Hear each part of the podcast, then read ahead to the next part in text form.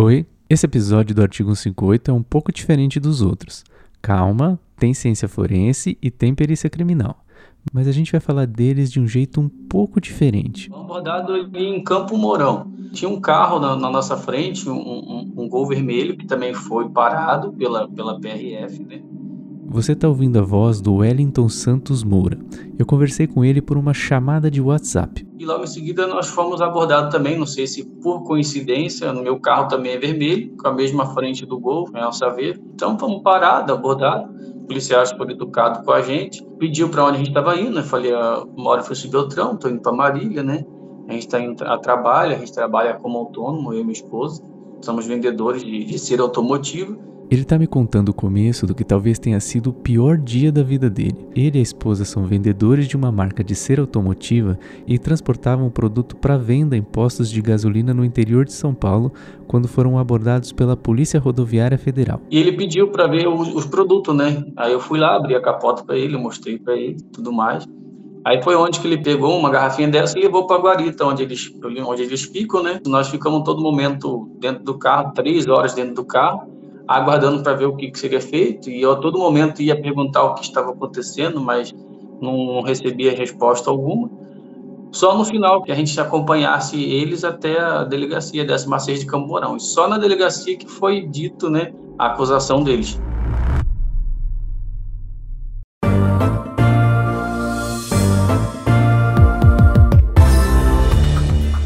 A PRF prende quase mil frascos de cocaína diluída aqui em Campo Mourão. Foram 880... Essa voz aí é do Victor Simão, jornalista da CBN Maringá. A notícia original é da própria PRF.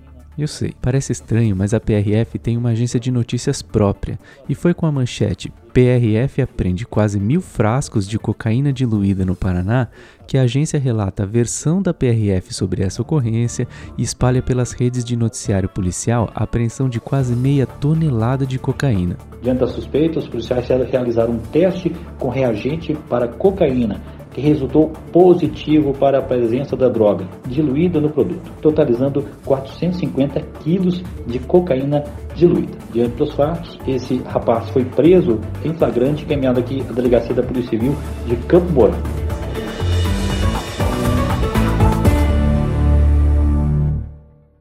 Não é incomum que o noticiário policial acabe por aqui. O roteiro tradicional você já conhece muita cocaína apreendida. Apreenderam 21 quilos de cocaína na noite. Edição de cocaína realizada pela Alguém com o rosto desfocado, sendo algemado. E a polícia prendeu agora à tarde. Foi preso na comunidade E a polícia ovacionada por mais uma prisão. E um grande abraço também a todos os policiais militares. É um duro golpe no crime organizado. Mas aqui eu vou te convidar para entender um pouco melhor o que acontece depois do. Diante dos fatos, esse rapaz foi preso em flagrante e caminhado aqui à delegacia da Polícia Civil de Campo Mourão. Põe aí seu fone de ouvido. Eu sou o Luiz e esse aqui é o Artigo 158 Podcast. Artigo 158. Artigo 158. Artigo 158. Artigo 158. Quando a infração deixar vestígios, será indispensável o exame de corpo de delito.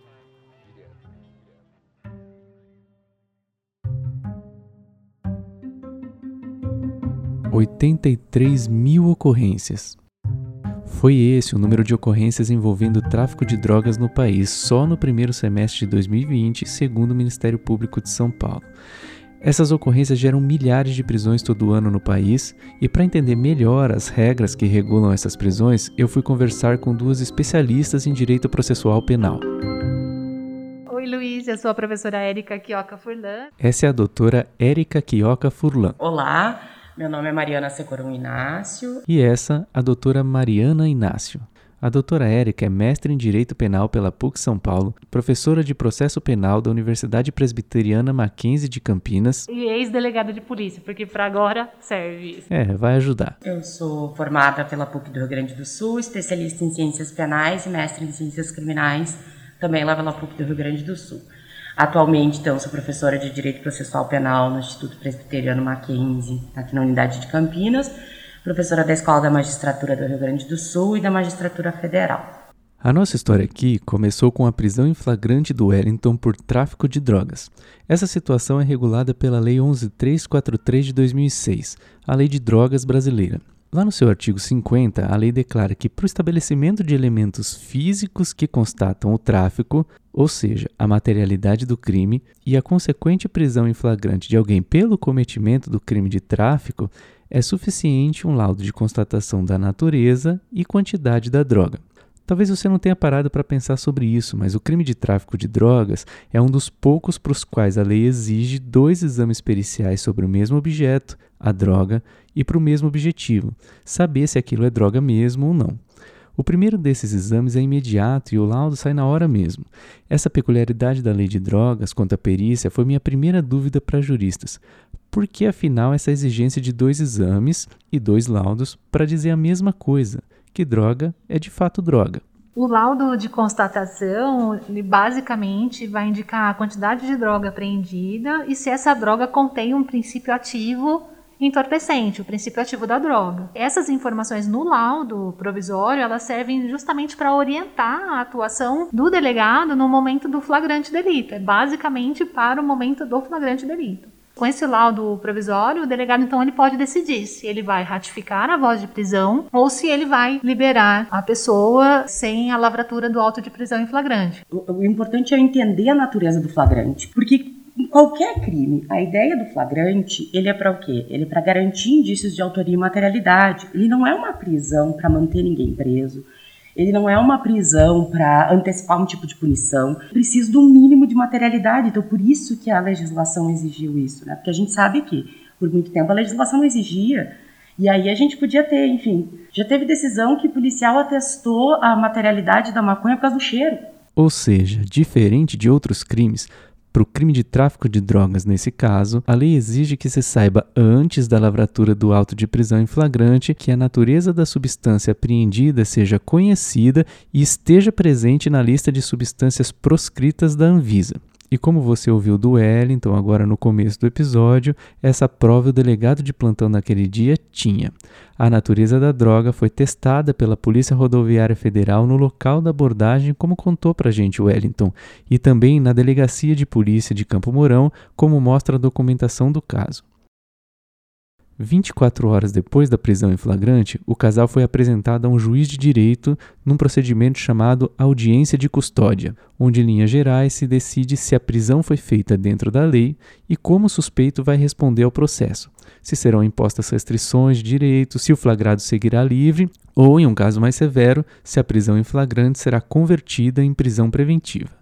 A prisão em flagrante, ela é chamada de início coercitivo do inquérito policial. Então o inquérito policial nasce. A prisão preventiva vai ser tratada em outra esfera. Agora vai para audiência de custódia e lá o juiz decide se vai converter o flagrante em preventiva, se vai aplicar a liberdade provisória ou se vai até mesmo relaxar o flagrante se o flagrante foi ilegal. A prisão preventiva, para ser decretada, ela precisa preencher dois pressupostos, ambos presentes ali no Código de Processo Penal: o fumus comissi delicti e o periculum libertatis. O fumus comissi delicti é a conjugação da certeza do crime trazida no laudo de constatação com indícios de autoria indicados por outros elementos de prova. Já o periculum libertatis que é o perigo gerado pelo estado de liberdade do imputado, vem com as outras hipóteses presentes no artigo 312. A prisão preventiva poderá ser decretada como garantia da ordem pública,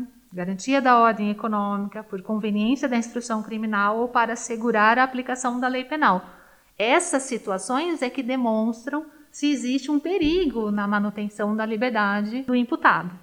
Então, o importante aqui é registrar que o juiz, ao decretar a prisão preventiva, ele precisa motivar e fundamentar a sua decisão, indicando concretamente a existência de fatos novos ou contemporâneos que justifiquem a aplicação da prisão preventiva.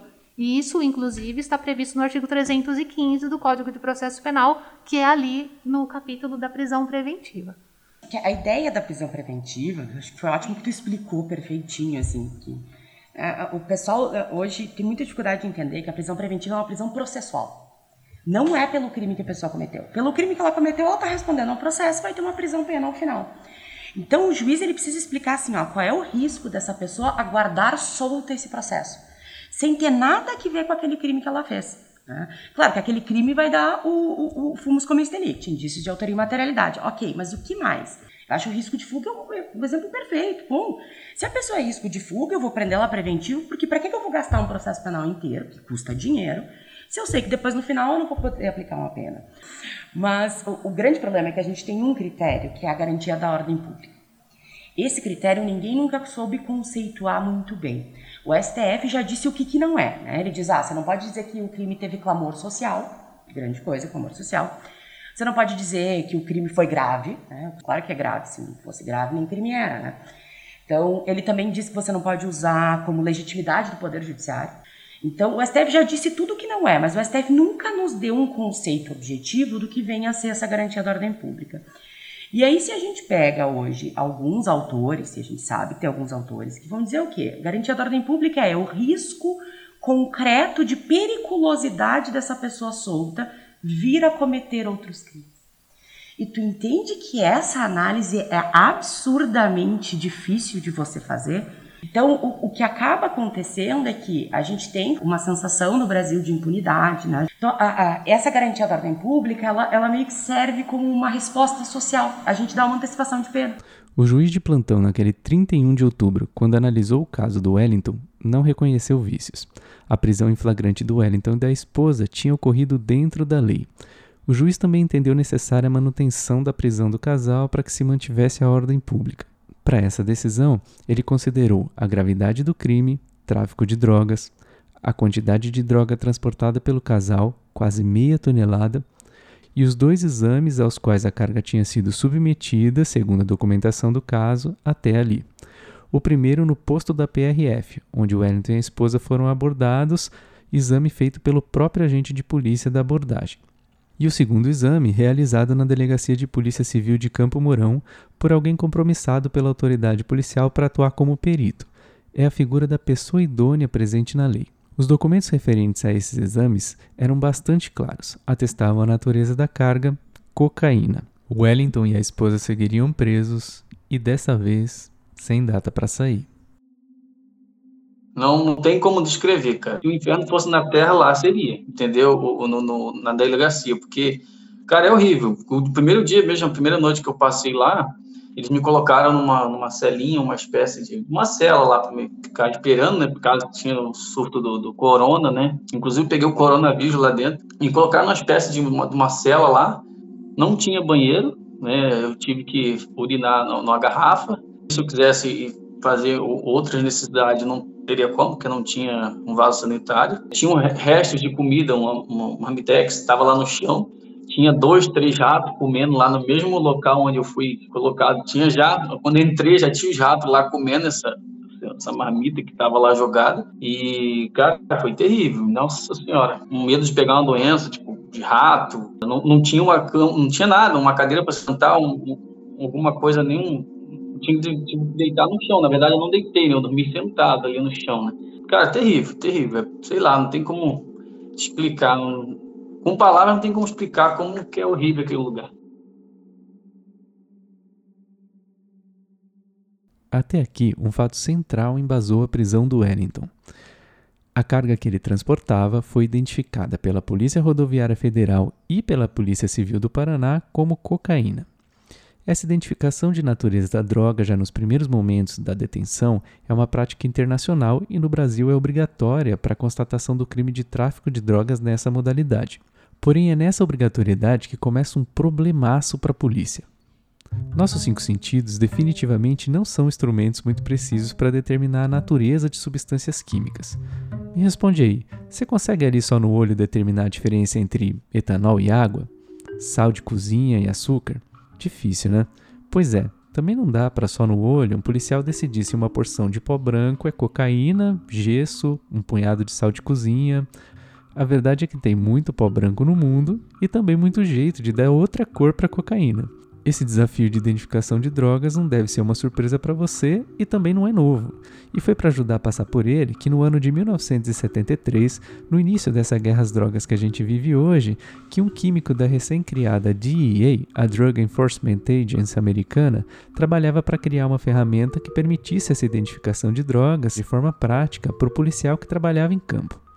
Essa ferramenta química, para vencer o desafio da identificação, deveria obrigatoriamente abranger quatro características. Ela deveria ser barata, ela deveria ser portátil, ela deveria ser de fácil operação, nada que demandasse um laboratório sofisticado ou contivesse reagentes tóxicos para o operador. E também deveria permitir de forma clara e acurada a identificação de drogas ilegais pois o desafio foi cumprido e a ferramenta química foi desenvolvida. O nome do tal químico, pai da ideia, você já deve imaginar.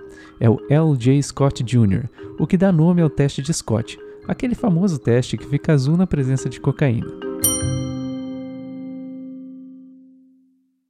Entendendo esse desafio da identificação e se alinhando às práticas internacionais, o legislador brasileiro exigiu no texto da Lei de Drogas Nacional que a natureza da droga fosse determinada de maneira objetiva, e fez isso exigindo exame pericial sobre a suposta droga como condição para a lavatura do auto de prisão em flagrante. O legislador ainda diz que, na falta de um perito, porque nós não somos muitos, esse exame poderia ser feito por uma pessoa idônea? Para entender isso, eu fui atrás da palavra. O que, que é idôneo?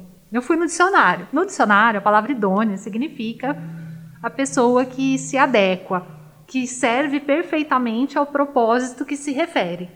Então, trazendo isso para o ambiente da perícia, eu imagino assim: quando em uma localidade não existe um perito oficial, poderão ser indicados pelo delegado ou pelo juiz peritos não oficiais. E aí sim a gente vai usar então a questão da, da idoneidade, a palavra idôneo. E quem é essa pessoa idônea? É aquela pessoa que serve para propósito da perícia. A pessoa que tem o conhecimento técnico que poderia então validar o que se pretende, que é descobrir o princípio ativo da droga para testar a materialidade. É a única forma que eu consigo chegar numa resposta para o que é uma pessoa idônea. Não, eu achei fantástico. Tu foi buscar tentar uma explicação. Só que assim, a legislação nunca fez isso. Ela deveria fazer isso. Né? A gente podia botar só um parágrafo ali, né? Resolvia que era uma vida tranquila, né? A finalidade a ser atingida. Mas não tem. Então, esse conceito de idoneidade eu não consigo enxergar hoje, porque a gente cria essa ideia de que existiria essa pessoa que teria. Mas a gente não tem critérios objetivos, tu entende? Não tem assim, tipo, ah, não, então nós temos que colocar que ela tem que ter tal tipo de formação, que ela tenha, né? Não, é, é só uma pessoa idônea. Eu posso me achar idônea. Não dá para discordar da doutora Mariana. A lei é muito nebulosa. O uso de definições vagas e a ausência de uma regulação infralegal que regre os aspectos técnicos da perícia criminal pode transformar a pessoa idônea que o legislador imaginou, mas não escreveu, em literalmente qualquer pessoa, sendo inclusive difícil preparar alguém de fato para desempenhar essa função. E exatamente nesse ponto, o caso do Wellington encontrou um obstáculo. Você lembra que eu te contei que a carga que o Wellington transportava passou por dois testes? Um no posto da PRF e outro na delegacia de polícia. Pois bem, o boletim elaborado pela PRF dá a dica para a gente entender como é que a droga foi analisada. Na narrativa do caso, um parágrafo diz, abre aspas, após realizar teste com reagente para cocaína, o coca-teste, esse apresentou coloração azul característica. Resultado preliminar positivo para cocaína, fecha aspas. Isso mesmo. O tal Coca Test é o teste de Scott em uma das muitas versões comerciais disponíveis dele, o mesmo teste de Scott que apresenta coloração azul na presença de cocaína. Mas afinal, como funciona o teste de Scott? E por que ele é tão decisivo para a decretação de prisão em flagrante de alguém acusado de tráfico de drogas? Para entender como um teste funciona, eu fui conversar com uma especialista. Eu sou a Natália Parisotto, eu sou formada em Química. Graduação pela Universidade Estadual do Oeste do Paraná. Tenho mestrado e doutorado na Química Inorgânica na Federal São Carlos. Também desenvolveu atividade de pesquisa no Laboratório de Química do Estado Sólido da Unicamp. Tenho trabalhado com docência em Química Inorgânica desde 2008. Na Pontifícia Universidade Católica, a PUC Campinas. Aqui a gente pode começar pelo que você provavelmente já sabe. O teste de Scott é um teste colorimétrico, e esse conceito é bem fácil de entender. Uma reação colorimétrica é uma reação química em que os reagentes e os produtos têm cores diferentes uns dos outros. Ou seja, se fazendo o teste o analista observa uma mudança de cor no meio reacional, pronto. É um indicativo de que os reagentes se converteram em produtos e, portanto, aquela reação de fato aconteceu. Mas aqui eu vou te convidar para explorar a química do teste de Scott de forma um pouco mais profunda. E vamos começar pelo tal líquido que se pinga sobre a cocaína, uma solução de tiocianato de cobalto. Cobalto, um metal de transição. Bom, o que, que os metais D têm de especial, principalmente os de transição, né? Porque os elementos que pertencem ao bloco D e são metais de transição, eles têm a característica, como você falou, de terem os orbitais D semi-preenchidos. Então, eles têm 9, 8, quando estão oxidados, né? Tem alguns elementos do bloco D que tem 10 elétrons, mas eles se oxidam e podem ter o orbital D incompleto ou semi-preenchido. Isso dá a eles uma possibilidade, né, sofrendo essas transições em diferentes energias, dá a eles a possibilidade de interagir com diversas bases de Lewis e terem propriedades muito específicas. Então, isso faz com que mudando né, o que tem ali em volta do metal, a gente consiga uma gama de propriedades diferentes, muito diferentes e bastante importantes no, no, no dia a dia, né? O fato de existirem orbitais D semi-preenchidos transforma os metais de transição em bases de Lewis, um nome feio que você aprendeu no colégio para dizer que esses orbitais semi-preenchidos podem receber mais elétrons, afinal eles estão semi e não completamente preenchidos. Os elétrons que ocuparão esses orbitais vêm de outras espécies no meio, que recebem o nome de ligantes. São moléculas como a água, que é solvente de muitas reações, ou íons, como o tiocianato, por exemplo. Para a gente, o que interessa aqui é que, ao se aproximarem do centro metálico para compartilharem os elétrons, esses ligantes modificam algumas das características do centro metálico. O que acontece é o seguinte: quando o metal está isolado, né, ele tem esses elétrons D que a gente acabou de falar, nos orbitais D, eles estão todos com orbitais de mesma energia. A gente chama isso de degenerescência, é um nome bem horrível, né? Mas eles estão degenerados, ou seja, eles estão com a mesma energia. Então, quando os ligantes, quando as bases de Lewis se aproximam do metal, há uma quebra de degenerescência, ou seja, essa igualdade energética ela se desfaz. E aí a gente separa os, os orbitais D em dois grupos, com duas energias diferentes. Um fica com mais baixa energia e um fica com mais alta energia. Então, eu vou ter um grupo de orbitais com menor energia, que a gente chama de T2G, e o outro com maior energia, que a gente chama de EG. Guarda aí, essa é a primeira das duas chaves para entender o teste de Scott. Os cinco orbitais D que tinham exatamente a mesma energia num átomo isolado se diferenciam em dois grupos na formação do composto tiocianato de cobalto, aquele líquido rosa, o reagente do teste de cocaína. Essa diferenciação de orbitais em dois grupos, os T2G e os EG, está diretamente envolvida na cor dos compostos. A cor é resultado de, de, transições eletrônicas, né? São metais de transição que sofrem transições eletrônicas, mas a cor é resultado de transições eletrônicas que são provocadas pela recepção ou pela incidência de algum tipo de radiação ali na, na, na molécula, no composto. No caso dos metais de transição, a boa parte, ou quase toda a cor que a gente encontra, que a gente consegue observar nele, é resultado daquilo que o complexo não absorveu da radiação visível, né? Porque a gente está falando de cor, então é da radiação visível do espectro eletromagnético. Então a gente tem uma faixa de 350, 400 até 700 e poucos nanômetros, que é correspondente a uma energia, e essa energia é recebida por, esse, por essa molécula através da luz visível, né, por esse, esse sistema, e parte dessa radiação é absorvida por esse sistema para que os elétrons sofram transições eletrônicas naqueles dois orbitais, dois conjuntos de níveis de energia que foram degenerados. Tá, parece complicado, mas não é. Ao se aproximar do átomo central, os ligantes promovem a quebra de degenerescência, criando dois grupos de orbitais com energias diferentes.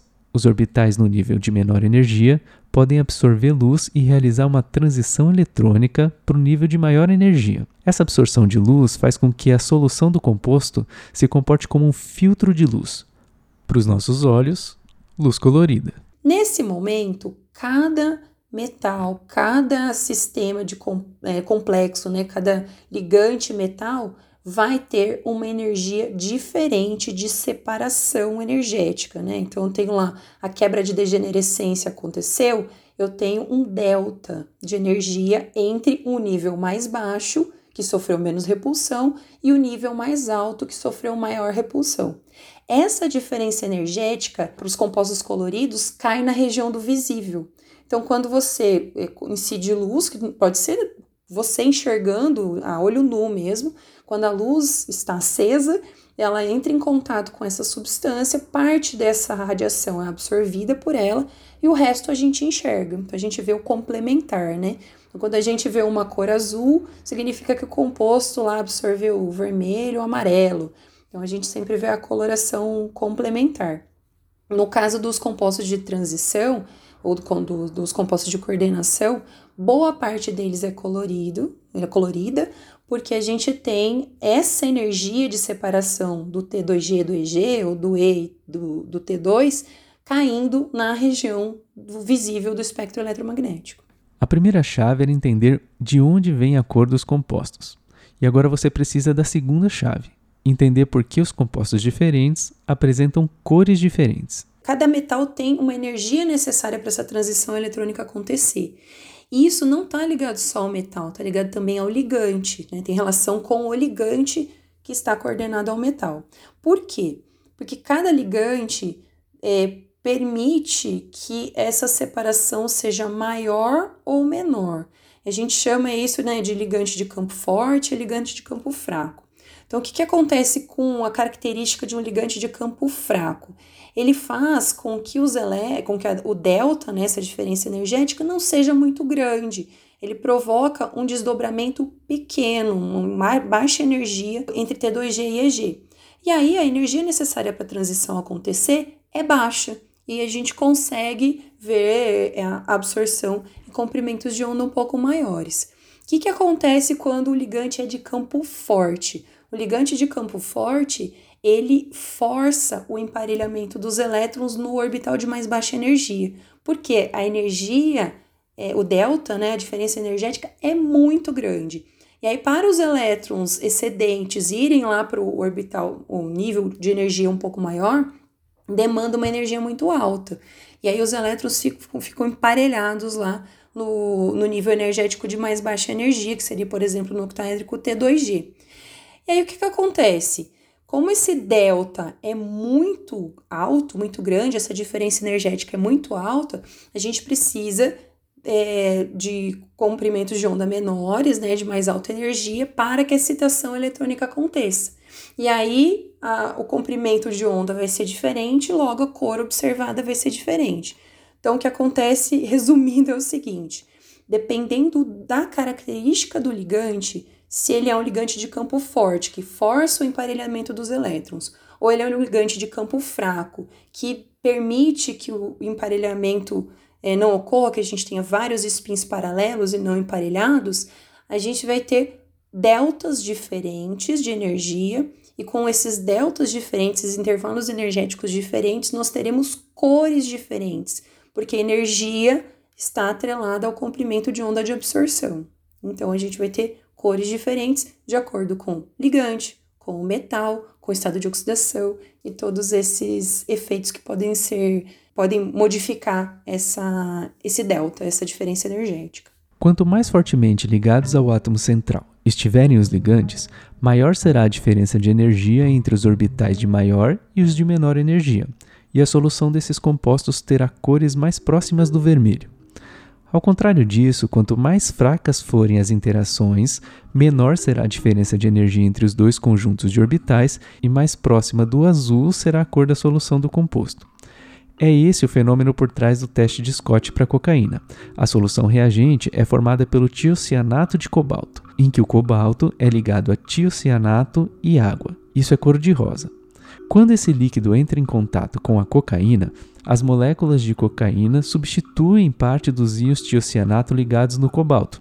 Como a cocaína se liga ao cobalto mais fracamente que seus antecessores, a diferença de energia entre os orbitais diminui e o resultado é uma mudança de cor, de rosa para azul.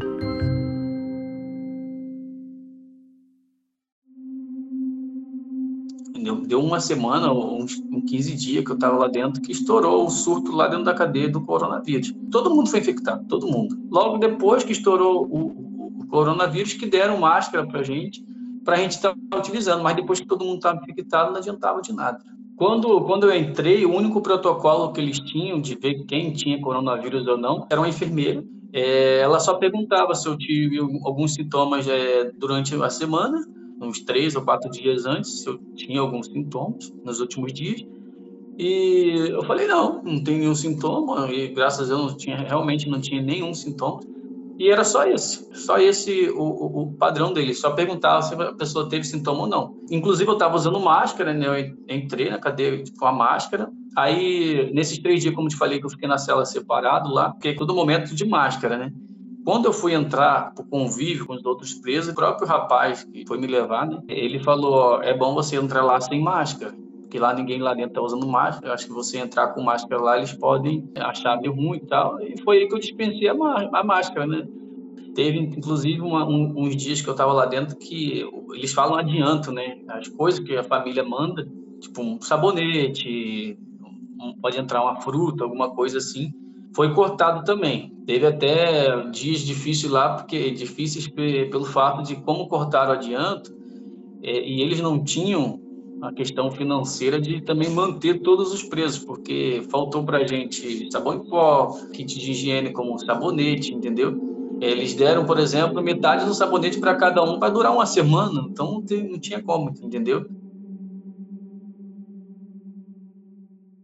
Da década de 70 para cá, o teste de Scott caiu no gosto dos órgãos policiais, ganhou versões comerciais e é utilizado amplamente por policiais para testar amostra suspeita de droga ao redor do mundo todo. E nesse meio século de uso. Então, Luiz, a verdade é que vários ligantes vão poder fazer provocar esse mesmo efeito. Porque assim, até o cobalto, ele tem essa característica de ter duas cores. Ele tem várias cores, vários complexos de várias cores. Mas a coloração vermelha a coloração azul, elas são destaques em relação ao cobalto. Então, o que, que acontece? Só o, o número de moléculas de água já afeta a coloração do complexo de cobalto. Então, imagina outros ligantes, né? Então, muitos ligantes podem, influ podem influenciar na coloração do complexo de cobalto. Não, não ele não é específico para cocaína, porque ele pode dar um, um dar positivo, né? Ele ficar azul, mas não necessariamente para o ligante que você está procurando. Exatamente. O teste de Scott não é específico. Na verdade, há mais de 80 substâncias conhecidas que podem resultar o tal azul característico. Entre elas estão alguns medicamentos populares, alguns alimentos, alguns produtos de limpeza,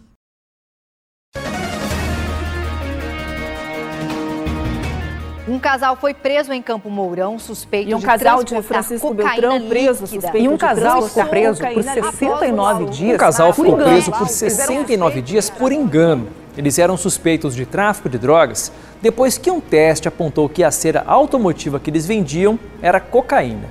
Olha, de acordo com a advogada do casal, eles estavam transportando cera automotiva líquida. A apreensão foi no dia 30 de outubro em Campo Mourão. Policiais, ali agentes da Polícia Rodoviária Federal, abordaram esse casal que estava transportando aproximadamente 900 garrafas com esse produto. Só que eles não tinham a nota fiscal, somente a nota fiscal eletrônica. Os agentes estão, então desconfiaram e resolveram fazer testes. Após realizar teste com o reagente para cocaína, conhecido como Coca-teste, este apresentou coloração azul característica, resultado positivo para cocaína. Depois deste teste preliminar, o casal foi levado para a delegacia de Campo Mourão e ficou preso preventivamente por 69 dias. 69 dias. Esse foi o tempo que Wellington e a esposa passaram presos até que um terceiro e um quarto laudo mostrassem que a carga que eles carregavam não era cocaína e que o primeiro exame feito lá no posto da PRF havia detectado outra substância e gerado um erro. Você deve estar imaginando que o Wellington é um caso isolado, né? Afinal, as provas periciais gozam de uma robustez quase imaculada. Este não é o primeiro caso no Paraná que um teste realizado por policiais federais dá um falso positivo. Em agosto de 2017, na região oeste, um empresário de 57 anos estava viajando até Mato Grosso do Sul para buscar o, filho no aeroporto e ele estava carregando, segundo ali a família, um tipo de herbicida. Ele foi parado em quatro barras, a polícia desconfiou do produto, resolveu fazer o teste também e o mesmo teste rápido que e deu ali a coloração azul, apontando que seria cocaína.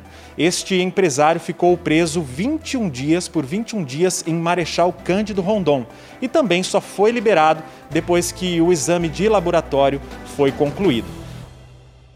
A ProPublica publicou em 2016 uma reportagem especial relatando casos de mau uso do teste de Scott ao longo desses 50 anos de utilização. Um ponto da matéria me chamou muita atenção. É uma entrevista do próprio Scott, que num trecho diz sobre a utilização da sua criação, abre aspas, o policial em campo provavelmente tem uma expectativa razoável sobre o seu território, apoiado na sua experiência. Ele sabe quais drogas são prevalentes em sua região e ele sabe como essa droga se parece. Em vários casos, ele tem uma suspeita de qual tipo de droga ele encontrou antes mesmo de rodar os testes de campo. Se ele costuma ver crack e a amostra parece crack, se ela está embalada como o crack costuma ser embalado, pois então há uma chance grande de que essa amostra seja crack.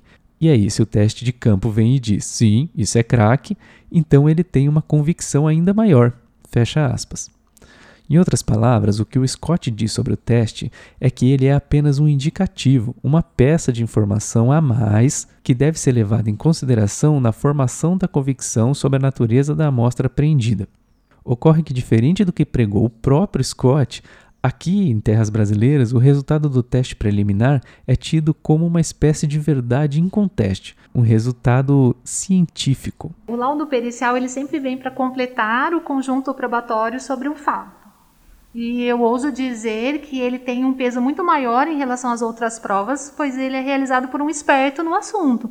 E como o perito é o esperto no assunto, ele vai usar de métodos científicos para realizar a sua perícia. Então, já ganha um ponto, né? já saia na frente a perícia realizada sobre determinado fato. Então, apesar de poder se liberar do laudo, porque o delegado de polícia ele pode, da mesma forma que o juiz, apesar de não estar previsto em lei, eles preferem fazer uso dos laudos para sustentar as decisões ou as opiniões, justamente porque um laudo é embasado numa análise técnica. Mas eu acho que é importante também destacar, assim, uh, a legislação não diz isso, né? A gente adota o sistema do livre convencimento motivado, né? em que pese não se estender para o delegado expressamente, a gente sabe que tem que passar por todo o processo. Então, a gente tem a previsão hoje de que nenhuma prova pode valer mais que outra, né?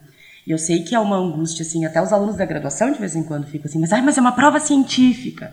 Eu digo, não, mas a gente não pode colocar só porque é a ciência que está acima de tudo, né? A gente, enfim, se é um sistema acusatório, nós temos que acreditar que todas as provas têm o mesmo peso.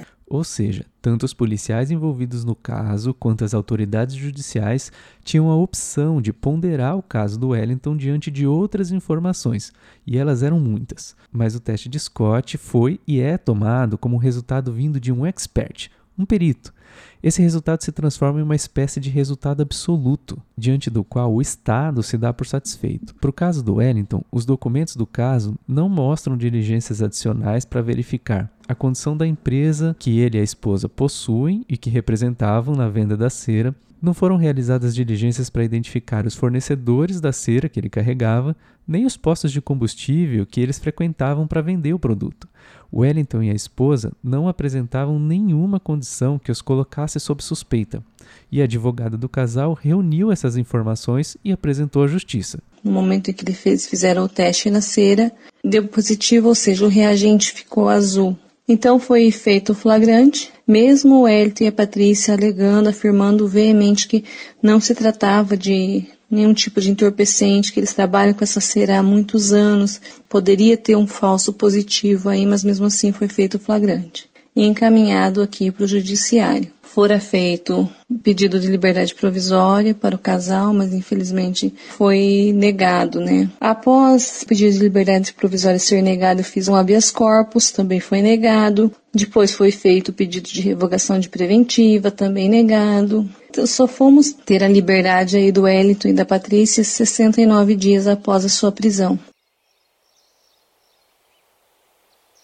Ah, cara, nossa, isso acho que foi praticamente o. Praticamente não, posso afirmar com toda certeza que foi o dia mais feliz da minha vida, cara.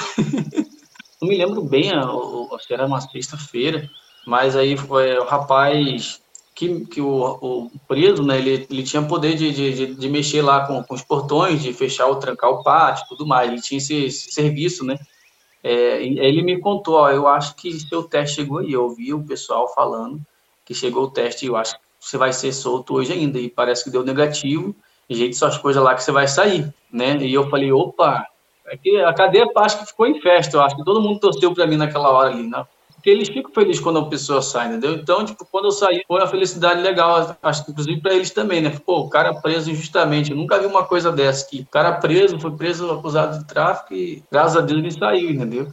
E nós, eu ficava preocupado também a todo instante, porque quando eu fui preso, eu tava com meu cachorrinho dentro do carro, até meu cachorrinho foi preso, Levaram lá para a delegacia e deixaram lá no pátio, lá, só dava para escutar o latido dele.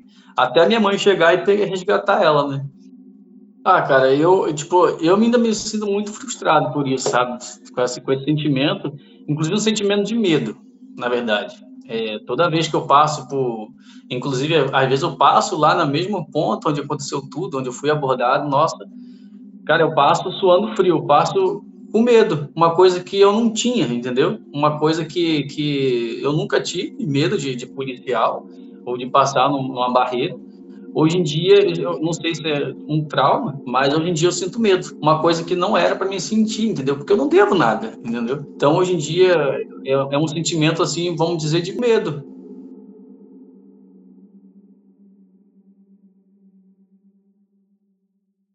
Na verdade, houve um questionamento de laudo, do primeiro laudo definitivo, terceiro documento que trazia alguma análise química sobre o material e esse sim, feito por um perito químico em um laboratório da polícia, foi questionado pela promotoria.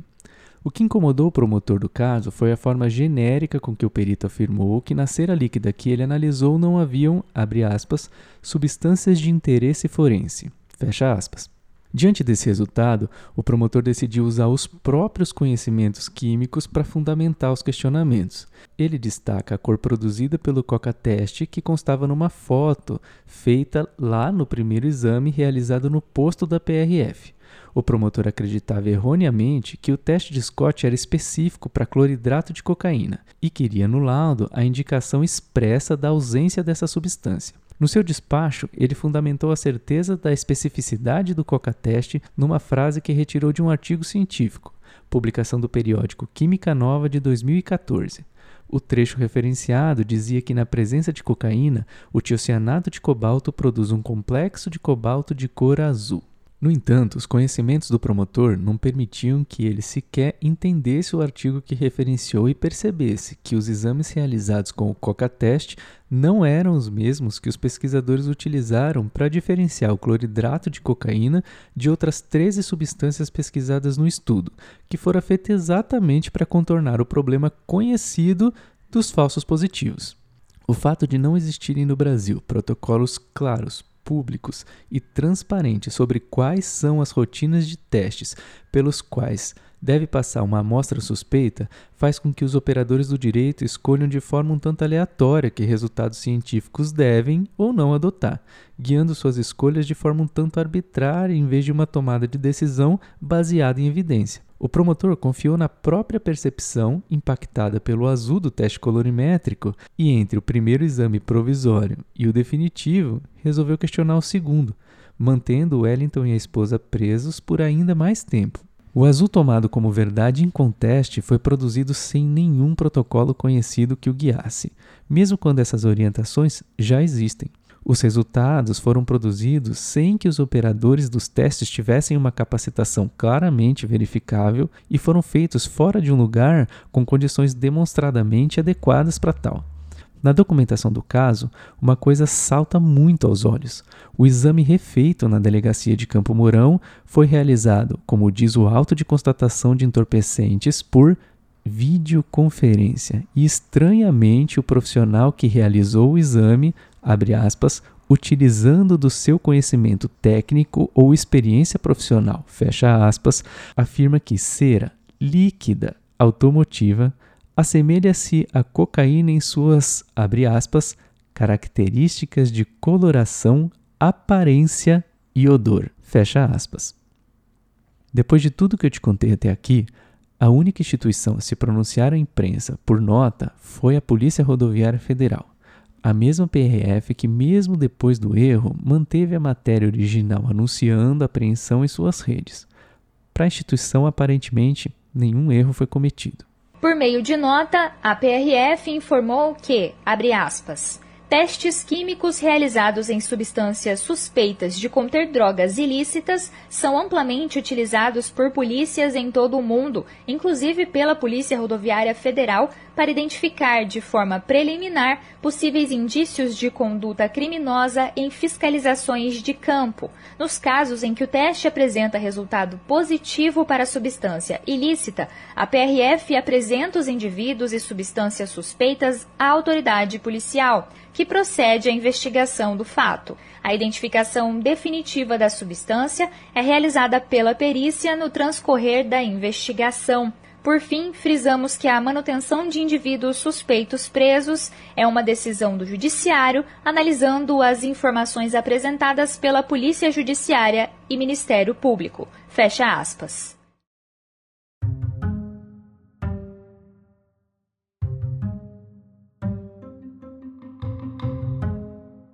Wellington e a esposa seguem em liberdade, ainda esperando indenização pelos gravíssimos danos morais e financeiros que sofreram. Nesse episódio, você ouviu as vozes de Wellington Santos Moura, comerciante, das doutoras Érica Quioca Forlan e Mariana Securon Inácio, juristas, professoras da Universidade Presbiteriana Mackenzie de Campinas, e da doutora Natália Parisotto, química, professora da Pontifícia Universidade Católica, a PUC de Campinas, além da minha. Esse episódio conta ainda com áudios de CBN Maringá, Band Notícias, Primeiro Impacto, TBC Notícias, SBT News, Repórter DF, Cidade Alerta, Meio Dia Paraná, NPTV e Brasil Urgente.